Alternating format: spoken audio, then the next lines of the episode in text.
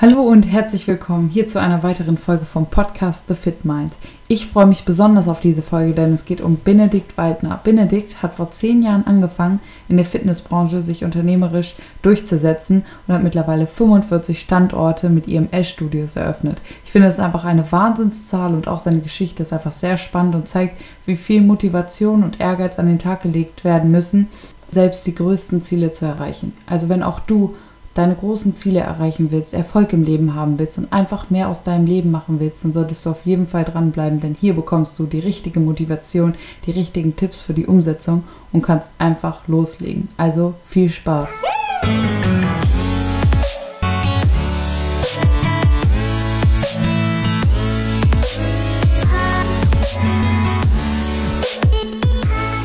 Ja, dann erstmal vielen Dank, dass du dir die Zeit genommen hast.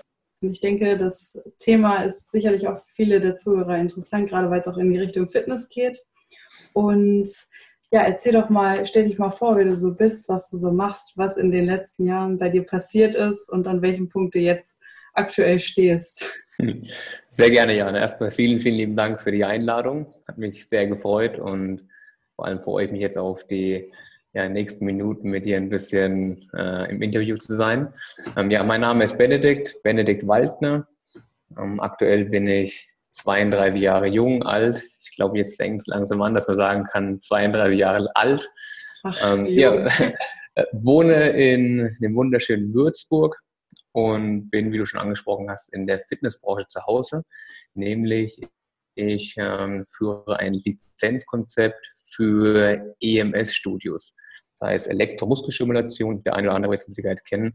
Ähm, das sind die kleinen Studios, ähm, in denen ja, ein Personal Training stattfindet, maximal mit zwei Personen und einem Trainer. Das ist ein ziemlicher Boom gerade, ein ziemlicher Run. Und ähm, genau, das sind wir aktuell mit 65 Standorten Deutschland und Österreich vertreten. Und genau, da stehe ich aktuell, macht mega, mega Spaß und äh, kann wirklich sagen, dass es gerade so ein bisschen auf dem, auf dem Hoch ist, auf dem Bekannten. Und ja, war nicht immer so, aber ja, ich denke mal, da werden wir auch ein bisschen drüber sprechen. Das heißt, wo die Reise auch angefangen hat. Und ja, seit zehn Jahren bin ich jetzt tatsächlich schon ähm, Unternehmer, also sprich meine Firma EMS Lounge. Und also früh angefangen mit 22.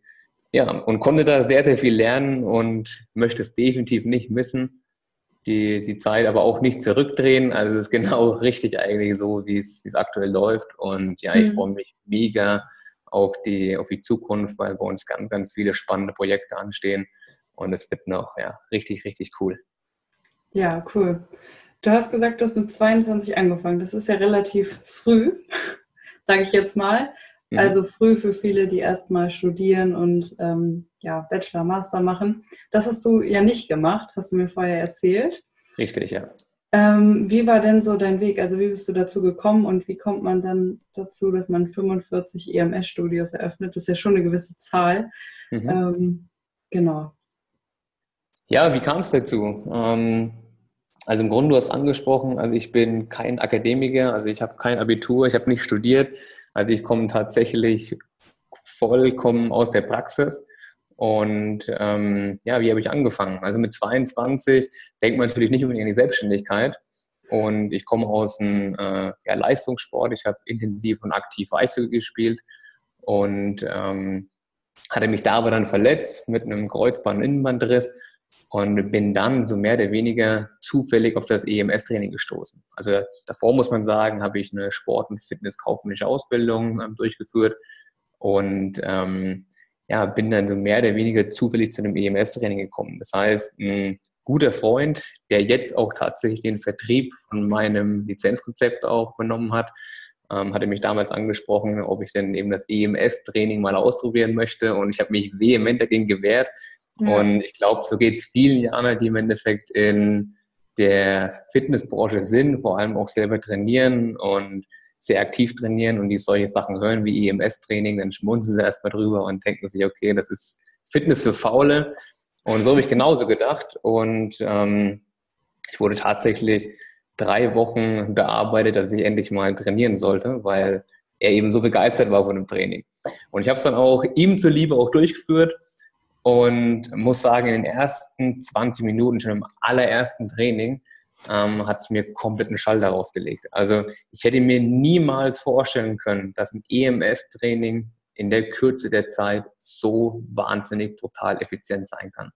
Mhm. Und es war tatsächlich so, dass ich dann auch wirklich in den 20 Minuten für mich schon entschieden habe, okay, das ist genau mein Ding, was ich machen möchte.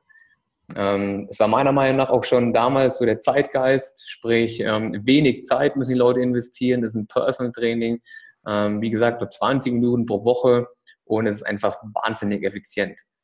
Und mhm. ich habe aber während dem Training, nach dem Training kein Feedback gegeben. Das heißt, ich habe es ein bisschen für mich behalten und habe mich auch nicht mehr bei ihm gemeldet, bewusst mal zwei Wochen, um einfach, wir wissen ja, die Spannung hochzuhalten und auch nicht wirklich zuzugeben, dass das Training mich absolut umgehauen hat.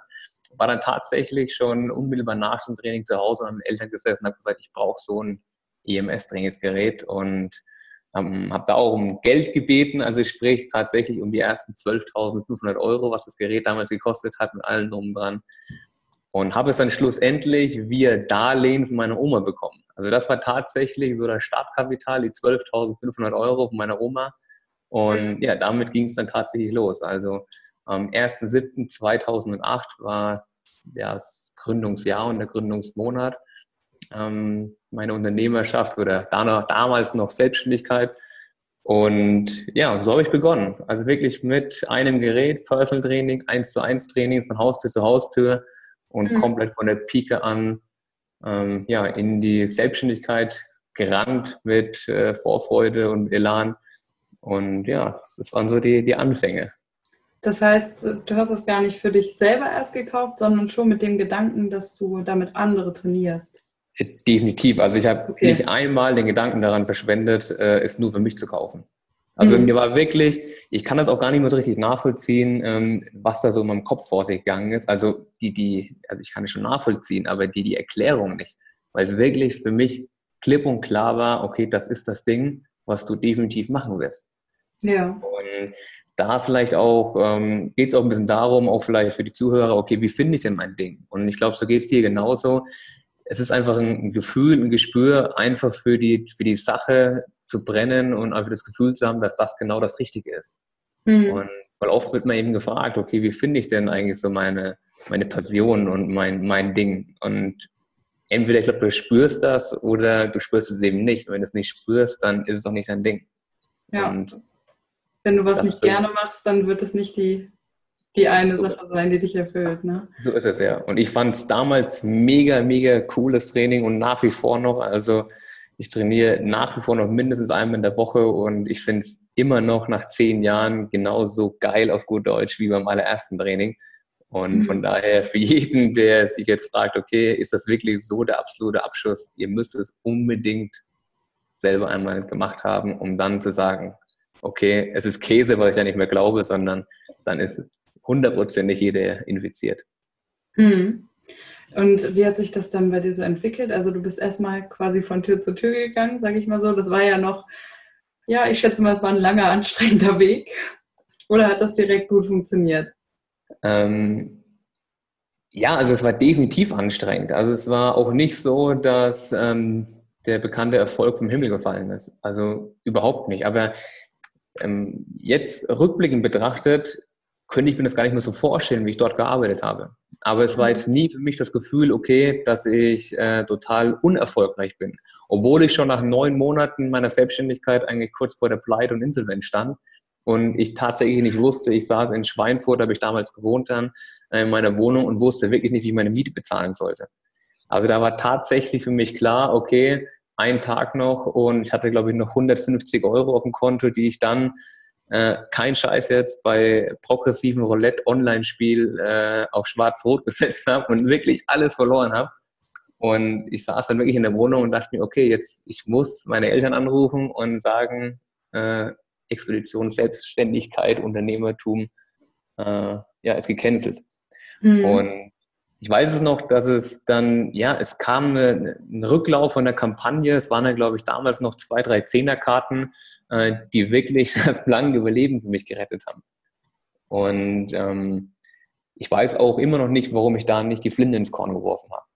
Das war einfach, kam für mich niemals in Frage. Also ich habe niemals darüber nachgedacht, okay, höre ich jetzt wirklich auf, ähm, sondern klar, der Gedankengang kam, okay, ich muss jetzt irgendwas tun, ich muss jetzt irgendwie vielleicht meine Eltern um Rat bitten, aber ich, ich wollte nicht aufgeben. Würde für mhm. mich auch niemals in, ja, in die Tüte kommen.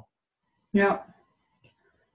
Ja, krass. Und dann ging es weiter. Und wie hat sich das dann entwickelt, dass es jetzt zu den vielen Studios gekommen ist? Also wie bist du dann an dem Punkt vorgegangen? Von es geht gar nichts mehr bis hin, jetzt läuft es ziemlich gut. Da muss ja, ja irgendwas dann passiert sein. Ja, es war ja noch viel Pionierarbeit. Es gab ja zu dem Zeitpunkt gab es einen Systemanbieter, also wie ich jetzt eben auch bin, ähm, der da eigentlich schon Wachstum verzeichnet hatte. Aber es war tatsächlich alles Try and Error. Es war wirklich ähm, versucht, was aufzubauen, klappt es, klappt es nicht. Und obwohl es eigentlich dann in dem Jahr eigentlich kurz schon zu Ende war, hatte ich dann auch schon 2009, also man muss sagen, 2008 hatte ich dann den ersten Mikrostudio-Standort auch in äh, Bad Kissingen, in meiner Heimatstadt. Und 2009, das war circa ein ja, Viertel, Jahr nach der Neueröffnung in Bad Kissingen, hatte ich schon den zweiten Standort auch in, in Schweinfurt, in 2010 in Würzburg. Also dann ging es auch wieder relativ zügig auch ähm, in die Erfolgsspur rein und ähm, hatte dann auch drei Standorte, eben in Schweinfurt, Würzburg und Bad Kissingen. Und ähm, 2012, also dann ein Jahr übersprungen, dann den vierten Standort auch in Frankfurt, die, EM, die erste EMS-Lounge in Frankfurt. Und das war für mich auch wichtig, weil ich damals eigentlich schon für mich die Frage beantwortet habe, dass ich definitiv mein Geschäft immer duplizieren möchte. Also ich möchte es skalieren und ich möchte es duplizieren. Und da ich so eine leichte perfektionistische Art habe, war es für mich wichtig, dass ich dann auch ähm, ja, Referenzzahlen sammeln konnte. Und die vier Standorte waren jetzt nicht unbedingt Zufall, sondern die haben alle vier unterschiedliche Einzugsgebiete. Mit Bad Kissingen gerade 20.000 Einwohner, Schweinfurt mit ähm, knapp 60, 65.000 Einwohner, Würzburg Studentenstadt mit 130.000 Einwohnern, Frankfurt Großstadt, Pendlerstadt mit 700.000 Einwohnern, um einfach zu gucken, okay, funktioniert da das EMS-Lounge-Konzept, wie ich es mir auch da ähm, vorgestellt habe und auch auf Blatt Papier gebracht habe. Mhm. Und das heißt, ich hatte intensiv eigentlich auch wirklich eine, eine Lernphase, um überhaupt mal mein System tatsächlich ähm, ja, zu testen, ob es auch wirklich in der Praxis funktioniert. Und das hat es dann auch und das war auch dann 2014 ähm, das Jahr, also eigentlich sechs Jahre später erst, als ich dann auch mit, der, ja, mit dem ersten Lizenzpartner gestartet bin. Mhm. Und ähm, die Standorte Schweinfurt, Würzburg, Bad Kissingen, ähm, Schweinfurt, Würzburg und Frankfurt habe ich dann auch in meine Lizenzsysteme weiterverkauft. Das heißt, aktuell, also sprich zu dem heutigen Tag, habe ich nur noch einen Standort in Würzburg, der mir gehört. Und ähm, alle anderen sind quasi Lizenzpartnerstudios. Und ab 2014 ging die Reise eigentlich wirklich ab und die Posten richtig ab, weil dann tatsächlich die Duplikation sehr, sehr, sehr, sehr schnell war. Und mhm. ja, dann sitzt man schon da und wenn man auch zurückblickt, dann denkt man sich, oh krass, am Anfang hätte ich mir niemals vorstellen können, dass ich, wie du auch gerade angesprochen hast, irgendwann 45 Standorte habe. Und wenn man auch dann hier jetzt sitzt und sich mit dir unterhält und mal so ein bisschen das ganze Revue passieren lässt, fragt man sich auch tatsächlich selber immer, okay, wie, wie ist es überhaupt passiert? Ja. Ähm, aber ich glaube, du musst einfach immer Ball bleiben. Du musst immer deine Vision haben. Du musst im Endeffekt ein großes Bild vor Augen haben, was du erreichen möchtest. Ähm, nicht links, nicht rechts hören, weil wenn ich das gemacht hätte, sprich auf alle anderen Neinsager damals vor zehn Jahren, die mir erklärt haben, dass EMS-Training nur ein Trend ist und dass das alles Kokolores ist und mit Strom man nicht trainiert, dann ja, würde ich wahrscheinlich jetzt noch irgendwo in meiner Heimatstadt sitzen, Däumchen drehen und nicht wissen, was ich irgendwie in meiner Zukunft anfangen soll. Hm. Ja, interessant. Wie ist das denn dann, also als du die ersten Studios eröffnet hattest, ging das dann alles so leicht von der Hand, sage ich mal, als der Ball so ins Rollen kam? Oder mhm. gab es dann auch nochmal die ein oder anderen Herausforderungen? Und Nein, also auch, ja, sehr gute Frage, Jan. Also gerade auch die, die ersten Standorte, die ich hatte, sprich in Bad Kissingen, Schweinfurt, Würzburg und Frankfurt, die, die sind nicht ad hoc gelaufen. Also es war jetzt nicht so, dass ich aufgesperrt habe und alles ist Friede, Freude, Eierkuchen gewesen. Überhaupt nicht. Ähm, gerade Frankfurt, der Standort, der war ja, gerade zu Beginn, da dachte ich eben, okay, ich komme jetzt nach Frankfurt und dann funktioniert alles. Also ich glaube, wenn ich die drei Standorte davor nicht gehabt hätte, wäre Frankfurt innerhalb von sechs Monaten vom Fenster weg gewesen. Ja, also das mhm. heißt, ich musste sehr, sehr stark aus Eigenkapital ähm, die Kosten decken, weil ja, es nicht in die schwarzen Zahlen ging. ähm, auch jetzt noch ähm, gibt es für jeden Standort, bei dem du dazulernst. Und ich glaube, es ist auch ein wichtiges Mindset, dass du niemals angekommen bist, sondern mhm. du lernst immer wieder dazu. Und nichts ist Routine, sondern du musst immer ganz klar einen Fokus haben und auch bei den Lizenzpartnern, die wir beraten. Das mache ich ja alles nicht mehr alleine. Ich habe es vorhin angesprochen. Äh, Vertrieb ist komplett äh, ja, von einem Mitarbeiter, der das nur durchführt. Marketing sind ja verschiedene Schnittstellen, die wir mittlerweile haben. Und ja, du musst einfach aufpassen, dass du nicht das Gefühl der Routine bekommst, weil du sonst eben einen Stillstand hast und ja auch einschläfst. Also das heißt, du musst jedes Projekt, genau jedes Studio musst du als neue Aufgabe sehen, um zu gucken, okay, was kann ich daraus wieder lernen. Hm. Das finde ich auch so wichtig, dass ähm, man sich vorher klar macht, dass man wirklich immer wieder Herausforderungen haben wird und dass es nicht alles immer so glatt läuft, wie es dann im Nachhinein aussieht. So ist es, niemals lineal. Genau, immer wenn die Leute schon einen gewissen Erfolgspunkt erreicht haben, dann heißt es ja immer, ja, es war so einfach, aber dass ja. man anfangs eigentlich arbeitet, ohne Geld zu verdienen. Ähm, Definitiv. Beziehungsweise sogar viel Geld zu investieren. Ja ähm, das ist wichtig, dass man sich das nochmal vor Augen hält, finde ich. Ja, der bekannte Eisberg eben. Ne? Und jeder sieht ja. immer nur die, die Erfolgsspuren und ähm, auch bei mir, wenn ich mich in meinem Bekannten unterhalte oder im Freundeskreis, dann kommt schon ab und an mal so ein bisschen durch, ah, okay, Benedikt hat einfach Glück, war mhm. zum richtigen Zeitpunkt, richtigen Ort. Und ich glaube, so geht es jedem. Und du bist ja auch wahnsinnig erfolgreich in dem, was du tust. Und ähm, es ist ja nicht so, dass du eines Morgens aufgestanden bist und der liebe Gott sich gedacht hat, ah, okay, du bist jetzt die Glückliche, sondern du hast mit Sicherheit auch genau so dein, dein, dein Päckchen zu tragen, dein Rucksack, den keiner so wirklich sieht und jetzt jeder nur deinen Erfolg sieht. Und das ist so das Spannende. Und ich glaube auch, wer es so denkt, also wer tatsächlich solche Aussagen in den Mund nimmt, ähm, du hast einfach nur Glück gehabt oder du warst zum richtigen Zeitpunkt am richtigen Ort oder das sind alles die Menschen, sorry, dass ich da so ehrlich und direkt bin, das sind alles diese Pfeifen, die in ihrem Leben niemals was auf die Kette kriegen werden. Ja, Weil die eine was nicht bedacht haben, wem du Schuld gibst, gibst du die Macht und die werden niemals aus eigenen Stücken irgendwas auf die Reihe kriegen, weil sie viel mhm. zu beschäftigt sind, zu erklären, dass alles nur Glück im Leben ist, was es definitiv nicht ist. Nee, ja. Nee, das ist auf jeden Fall ein guter Punkt. Das stimmt. Ja, ich höre das wirklich immer wieder. Man sieht jetzt nur so das, was gerade passiert, so wie man verdient damit Geld, sage ich jetzt mal mit Instagram oder so. Aber dass man das ähm, drei oder vier Jahre wirklich aufgebaut hat, ohne einen Cent, vier Jahre jeden Tag. Ja. Ähm, das sieht halt eigentlich keiner. Ne? Aber wenn man keiner. das dann am Ende erzählt, ja. dann so, oh ja, stimmt. Ja, ja ist auch ähm. tatsächlich, tatsächlich so. Es gibt eine richtig coole Story von Bernhard Langer von der Golflegende. Das war der erste Teil des Interviews mit Benedikt Waldner. Es geht gleich noch sehr spannend weiter. Also geh auf meinen Podcast und klick auf die zweite Folge. Und in diesem Zuge nutzt doch bitte die Zeit, wenn dir dieser Podcast gefällt. Geh auf den Podcast und bewerte ihn mit fünf Sternen und hinterlasse einen netten Kommentar. Das würde mir weiterhelfen und vielen anderen da draußen auch, damit die von diesem Podcast profitieren können. Vielen Dank und bis gleich.